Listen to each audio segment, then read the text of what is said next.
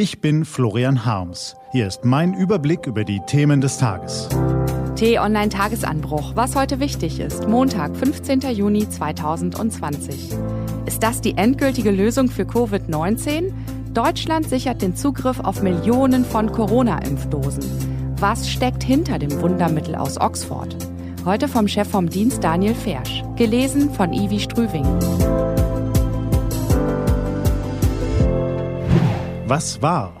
Stellen Sie sich vor, mit einem Schlag ist alles wieder wie früher. Im Stadion feiern Zehntausende den entscheidenden Sieg zur deutschen Meisterschaft. In der Konzerthalle singen glückliche Menschen die Hits ihrer Lieblingsbands mit. Passagierjets fliegen in alle Ecken und Enden der Welt. Barcelona, Mailand sind nur einen Katzensprung entfernt. Niemand muss zwei Meter Abstand halten und keine Masken. Wäre das nicht wundervoll? Italiens Gesundheitsminister Roberto Speranza schürte am Wochenende die Hoffnung, dass dieser Traum von einer Welt ohne Corona Wirklichkeit werden könnte. Von der einzigen endgültigen Lösung für Covid-19 schrieb er und dass der Versuchsprozess dafür im Herbst abgeschlossen sei. Das Wundermittel, von dem Speranza spricht, heißt AZD 1222. Es ist ein Impfstoff gegen Covid-19, der an der Universität von Oxford entwickelt wurde. Der italienische Minister ist nicht der einzige, der auf den Stoff setzt. Am Samstag unterzeichneten vier Länder einen Vertrag über die Abnahme von mindestens 300 Millionen Impfdosen. Italien, die Niederlande, Frankreich und Deutschland. Doch sind die großen Hoffnungen wirklich berechtigt? Speranzas deutscher Amtskollege Jens Spahn formulierte sein Statement zur Vereinbarung mit dem Pharmaunternehmen AstraZeneca etwas nüchterner. AZD 1222 sei in der klinischen Entwicklung unter den mehr als 120 Impfstoffprojekten weltweit am weitesten fortgeschritten, sagte Spahn. Dass Deutschland sich jetzt ein Zugriffsrecht auf das Mittel sichert, ist deshalb zunächst eine logische Entscheidung. Bevor der Impfstoff zum Einsatz kommen kann, sind aber noch einige Hürden zu überwinden. Zunächst müssen seine Wirksamkeit und Verträglichkeit an Menschen getestet werden. Das kann mehrere Monate dauern. Und schließlich ist nicht sicher, ob der Impfstoff wirklich schützt und ob sein Einsatz allein ausreicht, um Covid-19 zu besiegen. Der Erfolg des Wundermittels ist also alles andere als gesichert. Das Vorgehen der vier Länder wirft zudem weitere Fragen auf.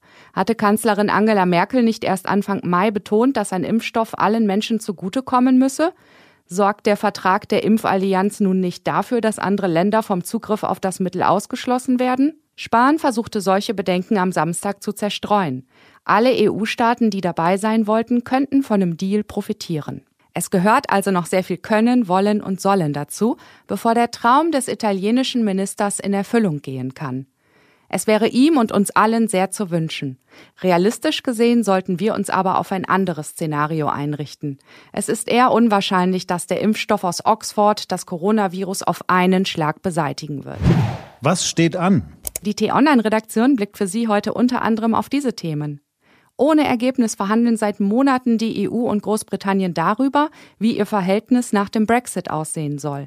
Heute sprechen EU-Kommissionschefin Ursula von der Leyen und Ratspräsident Charles Michel mit dem britischen Premier Boris Johnson darüber. Heute stellt das Friedensforschungsinstitut SIPRI seinen Jahresbericht vor.